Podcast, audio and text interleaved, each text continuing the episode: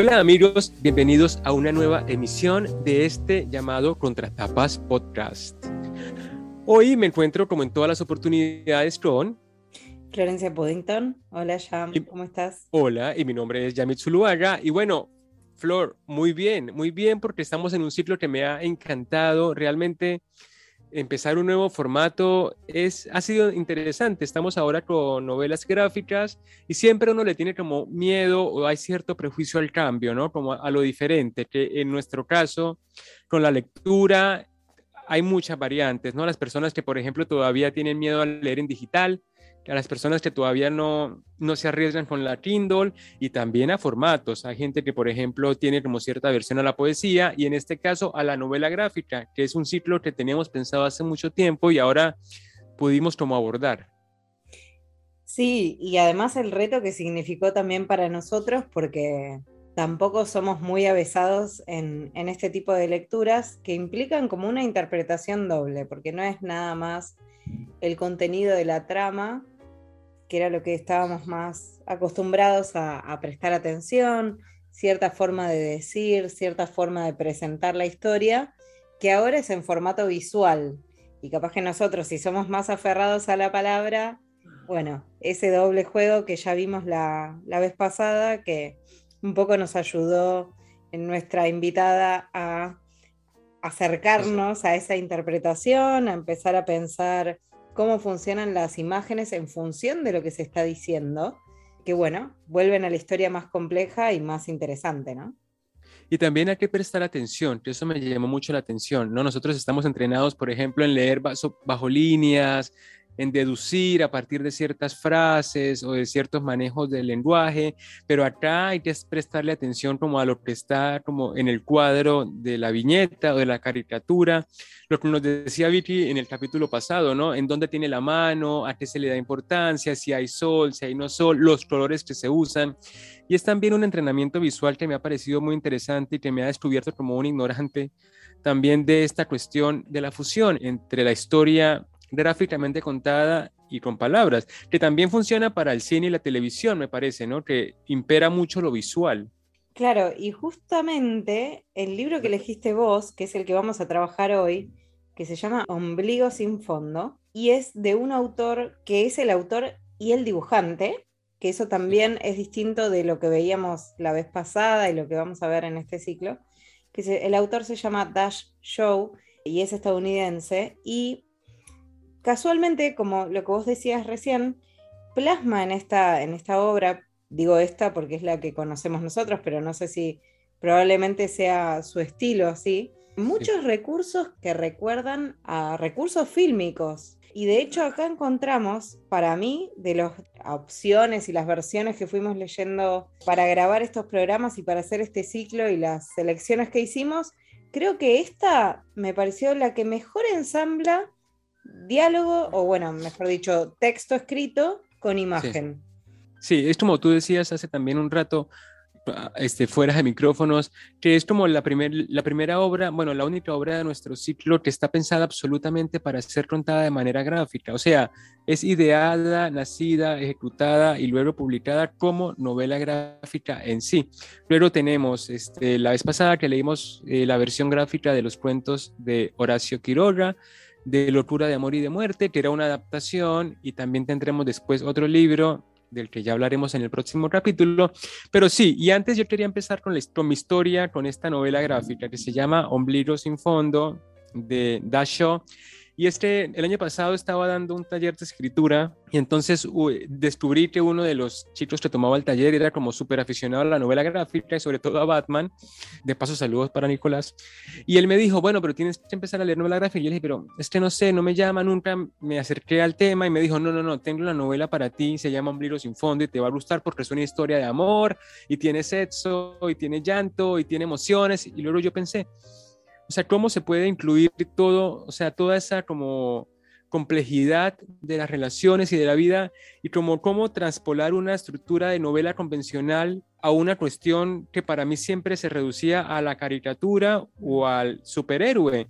Y, nos encontramos con esta novelón, que aparte es como impresionantemente grueso, es grande, hay muchísimas páginas, que desarrolla realmente toda una historia muy compleja, cuya trama podría ser también desarrollada de manera, o sea, en prosa, y tener como ese efecto, ¿no? Ese impacto de una novela completa y absoluta que toca temas tan profundos como el amor, el matrimonio, la crianza de los hijos, la relación de los padres, el fracaso, la frustración, ¿no? Es como, ya vamos a empezar a leer esto, a hablar un poco de la trama, pero me pareció sobre todo impactante la profundidad con la que se tocan temas de la existencia humana. La verdad que creo que esa fue la gran sorpresa que tuvimos con, esto de, traer al podcast novelas gráficas, justamente, la, la, complejidad y cómo las imágenes también pueden ser muy efectivas al momento de contar. Y sobre todo esto también, que siempre lo asociamos a la historieta como al cómic. A mí me gusta mucho el cómic, me, me recuerda a mi infancia, por supuesto,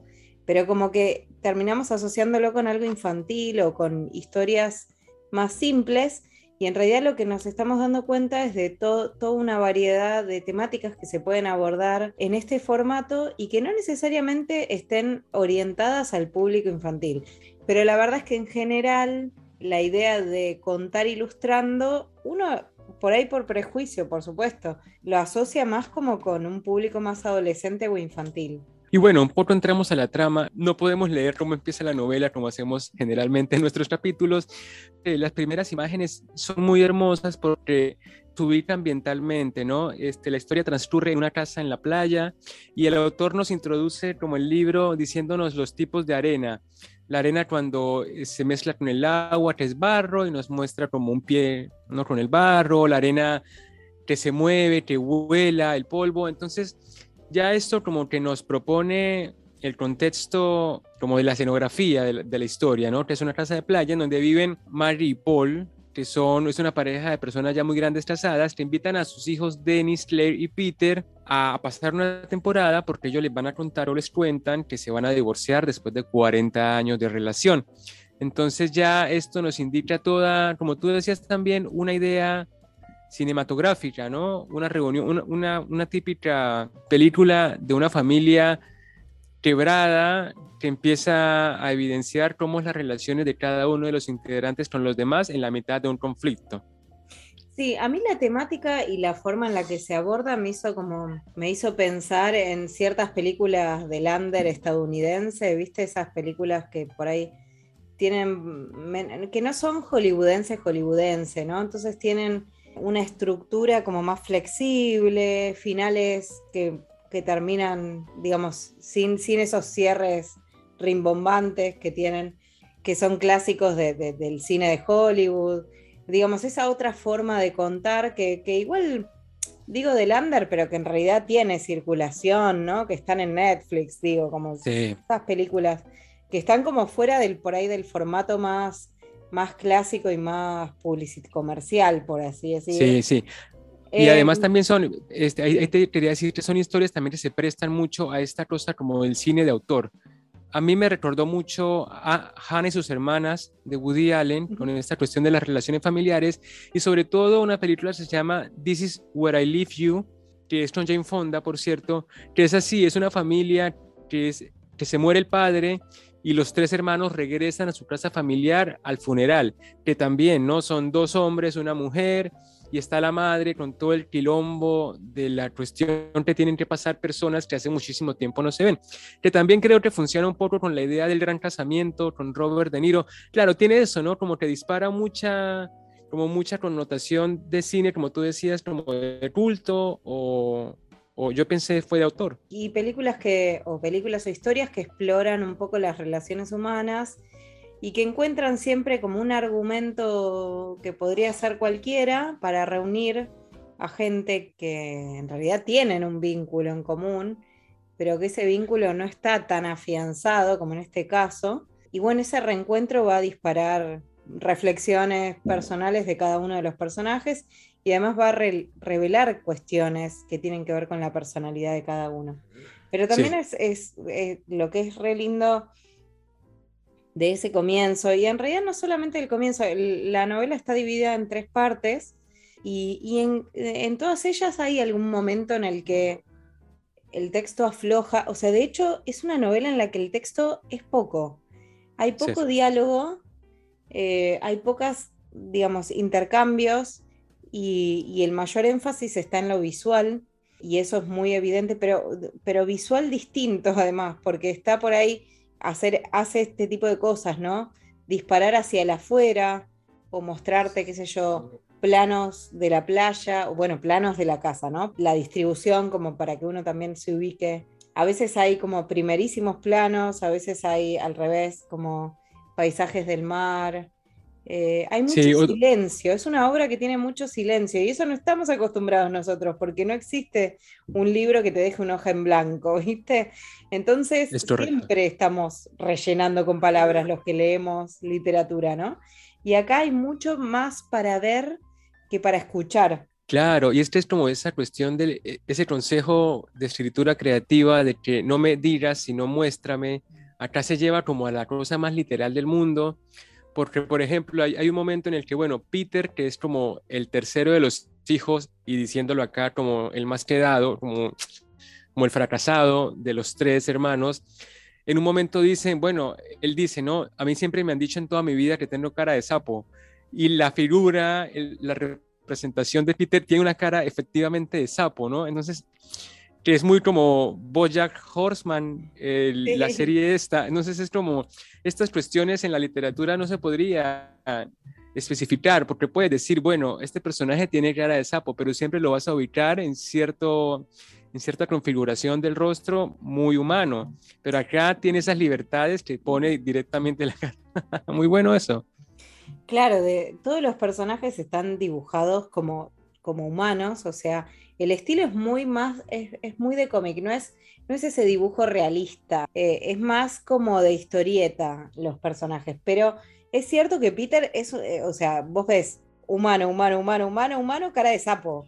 Y, tiene mucho que ver, porque es el, es el sapo de otro pozo, es el personaje que efectivamente el outsider. logra encajar, ¿no? Es extremadamente tímido. Bueno, es virgen a los 27, o sea, Pobre. Ya empezamos, Cirraris. Claro. Y, es el artista, estudió cine, como aparte estudió cine, hizo una película que fue re mal recibida, o sea, claro, el chabón es como el quedado de la familia, ¿no? Es como el que nunca logró nada. El que bueno, nunca también está muy no, joven. No termina de encajar tampoco, es como que está en la estratosfera, ¿no? Está volando por las nubes. Y todo el ah, Bueno, y, también vuela, porque es recontra marihuanero. Además. Sí, tal cual, tal cual. Pero bueno, va a tener su, momento también de esplendor a lo largo de esta, de esta experiencia, porque todos los hijos que van además con su, bueno, con su familia. Tenemos por un lado a Denis, que es el hermano mayor, con su esposa Aki, y además son padres primerizos, tienen un bebé, un bebito de alrededor de un año, que se llama Alex. Después está Claire, que es la segunda hija. Ella es madre soltera, tuvo una relación que evidentemente no funcionó, pero va con su hija adolescente, que es Jill. Y después tenemos a Peter, que es este personaje sapo, que es eh, solterísimo eh, y que también va a tener ahí algún encuentro amoroso con algún vecino de la zona de la playa, ¿no? Vecina, vecina, Hollis. Claro, claro, es verdad, claro. Vecina. Lo que está bueno este, además, tremendo novelón. Lo que pasa es que al ser visual uno lo lee con, mucha rapidez, ¿no? Pero mm, justamente uno de los temas que se abordan, me parece, tiene que ver con los vínculos, con las parejas, ¿no? Con la construcción de una pareja. Y mm, me pareció muy lindo el contraste entre Maggie y Paul, que son los padres, los padres abuelos, ya, que tuvieron 40 años de matrimonio y que están decidiendo divorciarse a, a una edad avanzada, el contraste que se genera entre la relación de ellos dos, la relación de Denis y Aki, que es el, hijo primogénito que está en un momento de crisis, ¿no? O sea, además de que todo lo que acarrea ser padre primerizo, de golpe no tenés tanto espacio para la sexualidad, hay más desencuentros entre ellos dos, más, más peleas y sobre todo mucha incomprensión.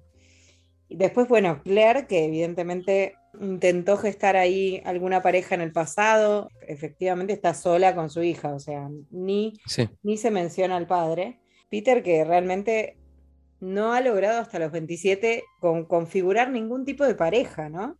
Sí, sí.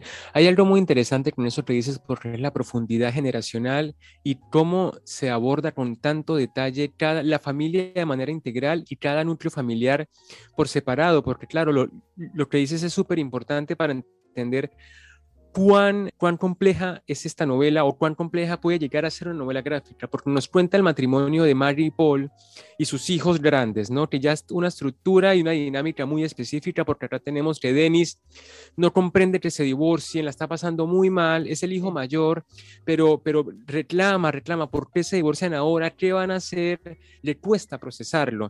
Pero también en su familia está en un momento que es como la siguiente generación, ¿no? Es la pareja con un hijo, con el primer hijo los conflictos, lo que tú decías, están todos podridos, este, Alex exige atención todo el tiempo.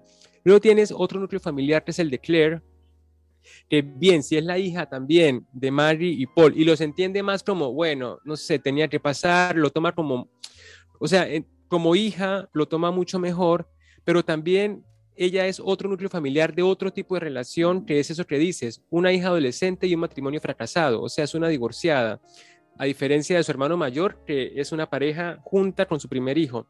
Y tienes como al Nothing, ¿no? Que es como al pobre Peter, después que como hijo lo toma, o sea, en la estructura Mary y Paul para abajo, Peter lo toma como, a mí que me importa, digo, es, todo le vale media, ¿no? Entonces, y también tiene su crisis existencial sola porque está soltero y también hay tiempo para que él tenga una relación, una aventurilla de verano y hay tiempo para contarnos cómo empezó la relación de Mary y Paul. O sea, son muchísimos focos que yo digo, bueno, gráficamente es, o sea, cómo se puede desarrollar tal nivel de personajes y de relaciones y de dinámicas en, contada con viñetas, ¿no? Que es un desafío que ahora a mí me parece lo más difícil del mundo. Ay, sí, por Dios, la verdad que coincido, ¿no? Me pareció dificilísimo, ¿no? No sé, porque además no es solamente que tenés que apoyar todo en imágenes, sino que no tenés ese narrador que va guiando la, lectura, ¿no? O que va guiando el proceso que va haciendo cada personaje. Sí o sí tenés que trabajar mostrando y nada más, sin sobre explicar de más. Y, lo, hermoso también es que a mí me, me, conmovió mucho la relación de Maggie y Paul, que aún cuando, o sea, se están divorciando en excelentes términos, eh, se, conocen mucho, 40 años de matrimonio, ¿no? Se conocen muchísimo, eh, se respetan muchísimo. Por ejemplo, lo vemos a Paul durmiendo en el sillón en el living, a pesar de que es un señor grande y está incómodo y dolorido, y dice, bueno, no, yo quiero cederle, no sé, el espacio de la habitación a tu mamá, porque bueno, ahora ya no somos pareja, así que nos, nos, bueno, nos distanciamos también espacialmente, ¿no?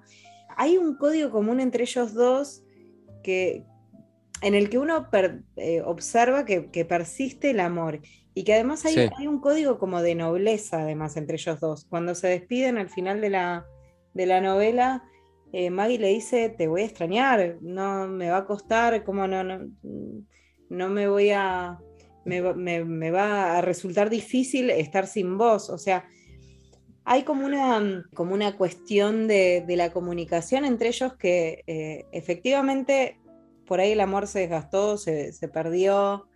Eh, no, no, no, les parece, por lo que van explicando los personajes, que tenga sentido, eh, digamos, quedarse solo por quedarse juntos, pero a la vez hay un cariño muy profundo y muy persistente. Y a mí me gustó ver eso porque justamente se refleja en los otros vínculos que vamos a ir viendo. El, siguiente vínculo era el que hablábamos de Denis y Aki, que es una pareja que está en crisis, que justamente no conecta para nada. O sea, está en un momento en el que Denis está obsesionado con esto de no entender por qué sus padres se divorcian. Hay también algo del prejuicio del adulto mayor ahí también, como de son viejos y están flasheando cualquiera, ¿no? Como que me pareció también que hay un poco de eso en la reacción de todos los hijos, ¿no? De la indiferencia también es un una forma de que de subestimar el problema del otro, ¿no? Eh, y, Denis yo creo que un poco su obsesión tiene que ver también con, con temer ese, ese futuro para su propio vínculo, ¿no? no están para nada bien, no, no están logrando conectar. Y además, bueno, obviamente la demanda de un bebé chiquito que, se interfiere, digamos, en el vínculo de ellos dos. Pero también tenemos, perdón, y con esto ya dejo de hablar tanto, ese vínculo nuevo de, o sea, también tenemos situaciones de encuentros en Jill, la adolescente, que tiene como este triángulo con la mejor amiga y el chico que se trata, como trata de avanzarla. Una situación muy adolescente, pero que también te marca otras formas de, vínculo más modernas. Bueno, y, la cuestión de Peter, ¿no? Que conoce a esta chica, esta chica tiene ya, está de novia con otra persona, se lo aclara, mira, estoy de novia, pero bueno, no sé, igual viene cada tanto, como que nos vemos, qué sé yo. Eh, pero bueno, realmente no, no tengo un vínculo real o bueno, no sé, tenemos una relación abierta, ¿no? Como otras formas, pero que yo siento que hay una mirada mm, crítica sobre esos vínculos, como si encontraran esos vínculos como cierta superficialidad o mm, en, en, las que falta como esa cosa verdadera, ¿no? Ese, ese contacto real entre las partes. Sí, tú dices, yo, yo, yo no lo pienso de esa manera porque, porque yo lo que pensé fue que esta historia, a diferencia de, de, pronto de una, de, una, de una novela como más tradicional o más ortodoxa o más a lo que estamos acostumbrados a ver, no tiene, primero no tiene antagonistas, o sea, no hay un malo o no hay un problema a resolver, digamos. Y luego este, todas las, todos los personajes son buenos. Es decir, de entrada nos tiran el conflicto, se separan los viejos. Pero como tú dices, ellos no tampoco lo toman eso como una, o sea, lo viven como familia, pero lo viven como cualquier familia podría vivirlo. Nunca hay como una explosión de sentimientos, nunca hay un clímax como que se, que se presenta como un gran obstáculo en el que todos tienen que unirse para sobrepasar. Hay como una, como una decadencia, como un ritmo medio de, de depresión, de tristeza, de nostalgia, pero porque están expuestos todos los problemas que están viviendo cada uno de los integrantes de la familia. Ninguno tiene una felicidad, o sea, ninguno llega a vivir como un momento de plenitud o de expresar que en ese momento de su vida la está pasando como muy bien. Al contrario, todos están atravesando individualmente conflictos con los que cualquier persona se podría identificar, ¿no? El divorcio de Claire, la adolescencia de Jill, la paternidad primeriza, el divorcio a los 80. O sea, no hay nada que ganar, tampoco hay ya más que perder. Me parece que lo que encuentra el, autor, que me parece algo muy brillante, es mostrarnos un retrato en el que no se necesitan demasiadas grandes como exacerbaciones de las situaciones o de los personajes o de las, emociones para mantenernos en, en, vilo. Uno está ahí como viviendo como como el día a día y sobreviviendo a la mañana y tratando de, dormir en la noche. Me parece que eso también es muy difícil de lograr en cualquier formato en el que se cuente una historia, que sea todo, que los personajes tengan como cierta linealidad en su estado de ánimo y que aún así uno quiera seguir descubriendo qué les va sucediendo en la cotidianidad. Bueno, eso me hace pensar en el segundo tema, que en realidad por ahí es el primero, porque es el que da título al, de, acuerdo a mi interpretación por lo menos, que da el título de la novela gráfica, que es justamente Ombligo sin fondo, y algo de mirarse el ombligo hay acá, ¿no? O sea, ningún personaje va, se sienta con los papás y les dice, ¿cómo te sentís? lamento mucho que les haya pasado esto, o sea, hay como algo de, de subrayar el individualismo que también parece atraviesan los personajes, ¿no? Como que, mm, no sé, por ahí el más perturbado es Dennis, pero está obsesionado de una manera muy particular porque él no entiende lo que le están atravesando los padres, pero no es que empatiza con ellos. Él necesita que sigan juntos de alguna manera, ¿no? Y no se explica que eso no vaya a ser así. Entonces, digamos, es, eh, es el disparador es más, para su obsesión, es más una, un capricho personal que, bueno, que verte dolido porque, porque tus padres no, no la están pasando bien o algo así, ¿no? Claro, de Peter que están como medio en su mundo, digamos, ¿no? No, no los ves nunca empatizando y Y sí, obviamente afloran todos los problemas personales de cada uno de los personajes, pero me parece que eso está subrayando justamente una cuestión muy propia de nuestra, de nuestra era, que es eh, medio como que cada uno se cuida su culo y, y está cada uno mirando su propio ombligo y, viendo a ver qué le pasa y cómo lidia con, su propio ser, ¿no? Y falta por ahí, a pesar de que está toda la familia reunida en una casa seis días, no hay contactos, los contactos entre los personajes son mínimos. Por ejemplo, hay escenas muy lindas entre Jill, la nieta, y Maggie, la abuela. Sí. En donde hay una comunicación como más real y Maggie le, transmite como ideas y, pensamientos mágicos que ella tiene, claro. Hay momentos así, ¿no? Por ejemplo, cuando Peter conecta un poco con un, chico, con un niño en la playa también, y, entonces por ahí es un momento más de apertura y, y más de intercambio, pero después los personajes están muy en la suya, cada uno en la suya.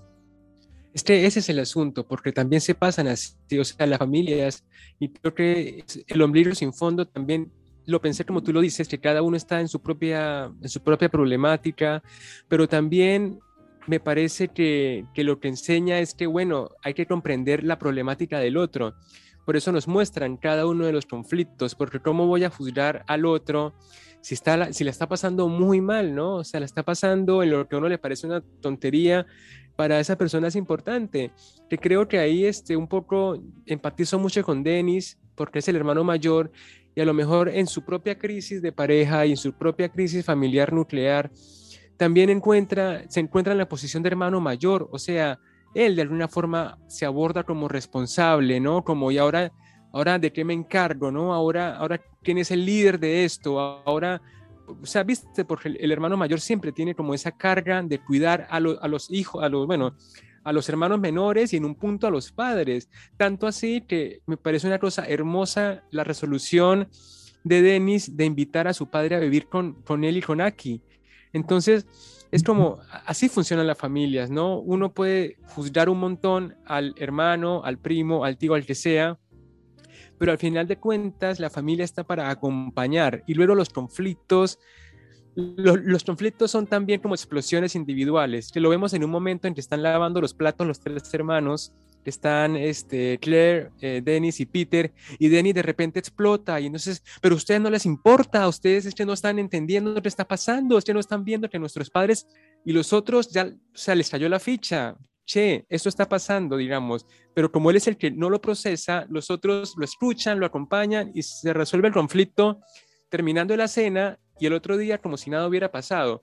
También está esta cuestión de cómo funcionan las familias y cuál es el, el común denominador de que al final estamos para todos y si cada uno tiene su pequeña como explosión de histeria o de ira o de lo que sea, bueno, este es el mejor espacio para que lo compartas porque hay un amor como tú dices al principio, por debajo que, que nos sigue soportando y sigue respaldando nuestra relación, ¿no?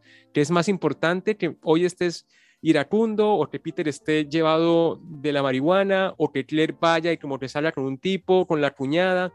Hay como la guerra, el, como el gran tema que para mí es el amor familiar y los microtemas que es el ombligo de cada uno, ¿no? Y bueno, a esto también en toda la indagación que hace, o toda la investigación que hace Denis para tratar de encontrar una explicación, porque le parece irracional que los padres sencillamente hayan dejado de amarse, y entonces tiene que haber pasado algo, tiene que haber habido, no sé, una metida de cuernos, ¿no? Y al contrario, todo lo que encuentra son cosas que conectan a los padres, no que las separan. Pero lo lindo es que en esa, toda esa investigación se pone en primer plano la casa, eh, como que la, ya lo hemos hablado esto en otros libros, pero de nuevo, a veces los objetos inanimados constituyen un personaje y creo que en este caso la casa también es una casa muy especial, para empezar. Es una casa que tiene pasadizos secretos, puertas, llaves, escondites, tiene sus propios secretos y que conserva además mucho de la historia familiar, por ejemplo, en un momento dicen, ay, creo que Jill o Claire, la segunda hermana, le está, hablando con su hija y entonces le dice como, no, bueno, esa pared la rompí yo, o no me acuerdo bien cómo, cómo venía la trama ahí, pero sí que hay marcas en la casa que develan todo ese progreso, toda esa interacción familiar que, bueno, que ahora se vuelve a dar en esta reunión tan especial. Entonces me, encanta la casa como personaje también, como caja fuerte de los secretos de todos y, además como reflejo de la historia común de, todos los personajes también. Sí, sí, y lo importante que es también para usarla como recurso visual. Como mm. tú decías, ¿no? También tenemos, por ejemplo, un plano de la casa. También podemos tener una imagen de la sala con mensajitos hacia objetos, este objeto es no sé qué, o esta almohada es de Peter, o este es donde a este personaje le pasó algo. Y esas son las cosas que, que, solamente se pueden encontrar en una novela gráfica. A mí me encanta mucho una imagen en específico que es que está uno de los personajes tratando de hacer la cama. En ese momento en el que uno si, si caza como el sobrecama a una esquina del colchón, la otra se te desarma y se te viene. Entonces está él en una esquina tratando de encajar y entonces está como el plano desde arriba y mientras él está en cuatro patas tratando de encajar una de las esquinas del colchón, en la otra ya se desajustó y hay tres flechitas de, de esa esquina desajustándose. O sea, es algo que solamente se puede disfrutar de esta manera visual. Bueno, a mí me encantó también, me, me parece que es una novela, que es una novela, efectivamente, ¿no? Tanto hablamos de novela gráfica, de cómic, y en realidad acá tenemos, sobre todo, y, para cerrar, diría mm, que, lo lindo también es ver cómo todos los personajes se transforman después de este evento de, o este encuentro de seis días, y que ninguno vuelve a la ciudad como, como salió. Obviamente es más evidente eso en Peter, el, el sapo, porque efectivamente tiene un encuentro con una pareja, forma un vínculo que más allá de lo sexual es, como un vínculo de conexión con esa mujer. Bueno, descubre un, costado de sí mismo también. Pero en realidad todos los personajes hacen un progreso o hacen, no, no diría progreso, porque no es necesariamente progreso, pero sí transformación. Claire tiene esta, esta, salida con Aki y de repente también empieza a interesarse por vincularse con, o sea, formar nuevas parejas, ¿no? Como que hay, sí. hay una evolución en los personajes y eso es lo que siempre hablamos de, lo valioso de la novela, ¿no? De poder ver transformaciones en esos personajes. Así que, bueno, súper compleja y súper completa también. Sí, absolutamente de acuerdo con lo que dices y tienes razón. Y también es el efecto que causan las películas, ¿no? Un momento de la vida de todos en el que se enfrentan a, su propio presente, ¿no? Y deciden, si no cambiarlo, al menos darse cuenta. Y lo último que yo diré es que es una novela que además, no sé si tiene la virtud o, o como llamaríamos, que está en blanco y negro. Entonces también se puede, por ejemplo, consumir en un formato digital, pues no necesitas de los colores tal como fueron pensados por el autor, me parece. Y eso es como, además la tienes en blanco y negro, ¿no? Entonces más épico no puede ser como esa configuración de elementos con trama y con desarrollo. Y como decíamos, bueno, son un millón, millón de páginas. Así que muy recomendados y bueno, yo estoy disfrutando mucho este ciclo, Flor. Sí, yo también. Así que bueno, los invitamos a todos a, a investigar y a conocer este autor. Sé que tiene otras novelas anteriores. En español solamente hay dos traducidas, eh, es además historietista, como que se dedica más a eso, eh, pero, pero también mm, evidentemente le, interesa contar historias un poquito más complejas y más largas. Eh, así que bueno, está para seguir investigando.